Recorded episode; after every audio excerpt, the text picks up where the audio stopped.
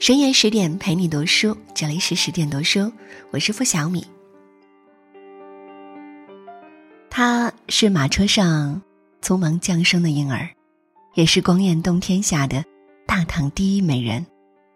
她是权势滔天的皇太女，也是死于乱刀的贝妮庶人。她就是安乐公主李果儿。她的一生如同一出滑稽戏。锣鼓喧天的登场，又凄凉草率的收场，只留下一声叹息与无限深思。安乐公主的降生颇具传奇色彩。四圣元年，武则天废掉了三儿子李显的皇位，把他贬为庐陵王。可怜的李显，当了不到两个月的皇帝，就被赶下了皇位，拖家带口前往防线。因为赶路太匆忙，老婆韦氏不慎动了胎气，早产了。韦氏生了个小女孩可颠簸的马车上哪有什么裹被？李显只好随手脱下一件外套，裹住了这个哇哇啼哭不止的婴儿，顺便就给这个婴儿起名叫做李果儿。一家三口就这样来到了房县，安顿下来。李显虽然被贬，也依然是一方的诸侯，在吃穿用度上并不用发愁，一家人的日子倒也过得不错。或许是有心补偿吧，李显把李果儿捧在了心尖上，说什么都听，要什么都给，把女儿宠上了天，也堪堪养成了他骄纵任性的脾气。不过，李果儿可是打心底里看不起自己的父亲李显。他实在太懦弱了，唯唯诺诺，胆小如鼠。有一次，武则天说要派使臣来防线，惊吓的他差点悬了梁。他心想：“我才不要像李显那样畏缩和懦弱，我要去争去抢，去成为像武则天那样呼风唤雨的大人物。”十三岁那年，李果儿已经出落的亭亭玉立，姿色出众，深受李显与韦氏的喜爱。而这一年，武则天终于回心转意，下诏让李显回到长安。在李果儿看来，这是一次千载难逢的机遇，他已经做好了准备，要在长安大展身手。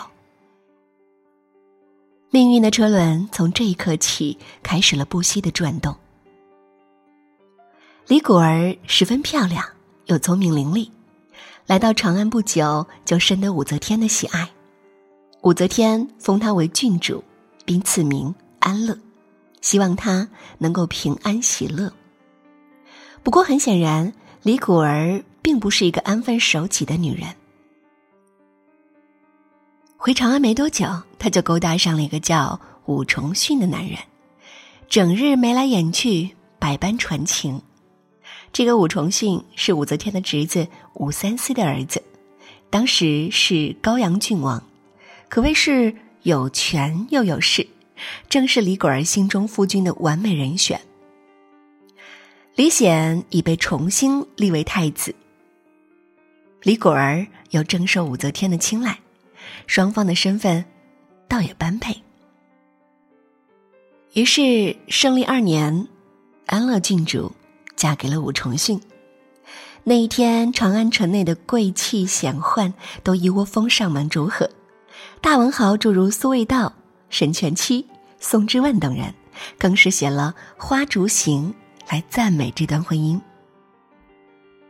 这场盛大的婚姻可谓是完美满足了李果儿对权势和名利的欲望。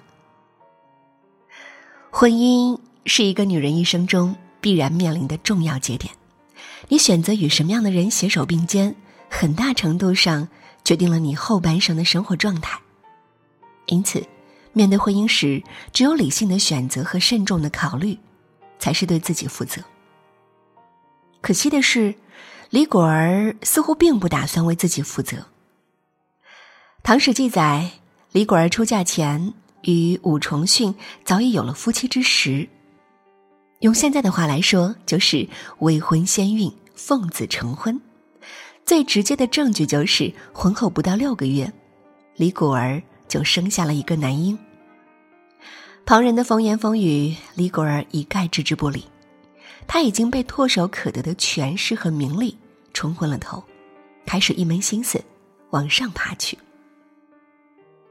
有句话说：“这世上最难的便是认清自己。”一个女人，只有学会清醒、理智的认识自己的真正需要，不被这浮华世界蒙蔽了双眼，才能看清自己的内心，发现真正的幸福。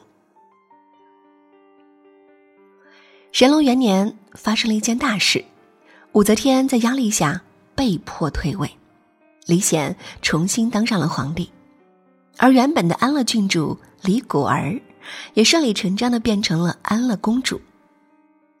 显赫的身份再加上李显的宠爱，李果儿的野心如爆炸般迅速膨胀起来。安乐公主喜爱华服。曾经采集百种鸟类的羽毛，加上黄金粘成的丝线，为自己缝制了一件裙子，叫做“百鸟裙”。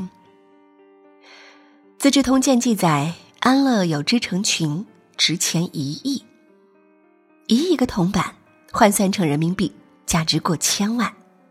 而据说，这样的裙子前后一共有三条，一条给自己，一条给母亲为后，还有一条呢，织坏了。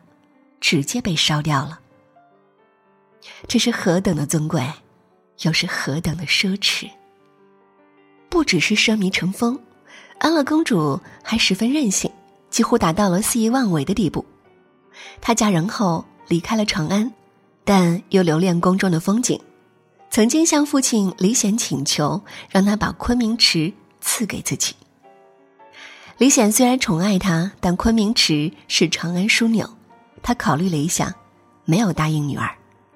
结果，安乐公主立马在长安城中强圈了一大块地，开凿出一个面积十倍于昆明池的水池，名字就叫定昆池。放到今天，这种行为啊，简直就是赤裸裸的挑衅。但这些都还不够，安乐公主不只想要钱，还想有权。她自制了空白的诏书，按自己的心意。设封官员，然后蒙住前面的内容，拿去找李显签章盖印。这些御批的封官诏书被他以天价出卖，用以满足自己的野心与欲望。《新唐书》有云：“侯王权柄多出奇门，足见其气焰之嚣张，权势之遮天。”然而他空有野心，却没有一点权谋与智慧，就像是一匹脱缰的野马。肆意狂奔，却根本看不到近在咫尺的悬崖。一个人如果执迷于无法企及的荣耀、权力与高度，最终只会竹篮打水一场空，在无谓的追逐中耗尽气力，坠之于地。只有始终保持清醒，保持警惕，保持思考，才有可能寻得正确的方向，而不是误入人生的歧途。即便已经拥有了如许的财富和权力，安乐公主仍不满足。她想要站上大唐的权力巅峰，想要获得至高无上的荣誉与地位，因此，她向李显要求将自己封为皇太女，她要做未来的女皇。李显大为震惊，他告诉女儿：“这样的要求太过分了，只有你的母亲像武则天那样成为女皇帝，你才能是皇太女。”安乐公主心想：“既然你不答应我的请求，干脆一不做二不休，弄死你，就再也不会有人阻碍我了。”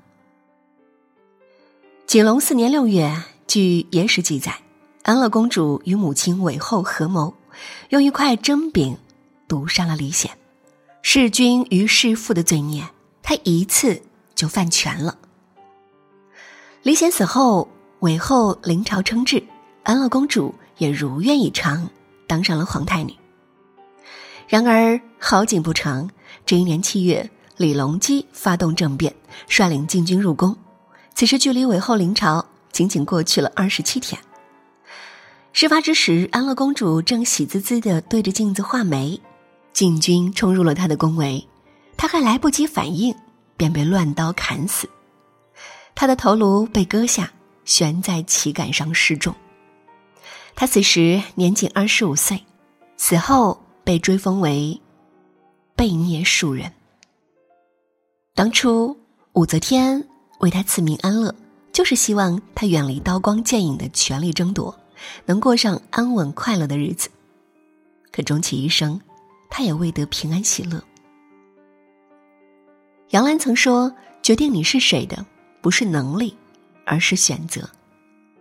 人生就是一场负重的狂奔，我们需要不停的在每个岔路口做出选择，而每一个选择都将通往一条截然不同的命运之路。”回顾安乐公主的一生，几乎在人生的每个关节点上。他都做出了错误的选择。他可以选择自尊自爱，嫁一个知书达理的好人家，过一种平凡的相夫教子的生活，而不是未婚先孕、草草下嫁，被拉扯进李家与武家的漩涡。他可以选择知足常乐，以公主的身份去过吃穿无忧的宁静生活，而不是穷尽奢靡，最终迷失于无穷无尽的浮华之中。他可以选择收敛起自己的欲望，远离自己所驾驭不了的斗争与危险，而不是被野心所驱使，弑父求全，从而卷入了惊心动魄的权力争夺。可惜啊，直到最后一刻，他都没有想明白这一点。人们最爱说：“如果能重来一次，我一定会做出正确的选择，过更好的生活。”可是，生命中。没有那么多如果，也更不可能有重来一次的机会。所以，当你站在人生的十字路口时，别忘了停下匆忙的脚步，认真叩问自己的内心，选择那个最适合自己的方向。愿你有勇气，也有智慧，能独立，又能清醒，在生活的路途里，披起万丈云霞。走向光升起的地方。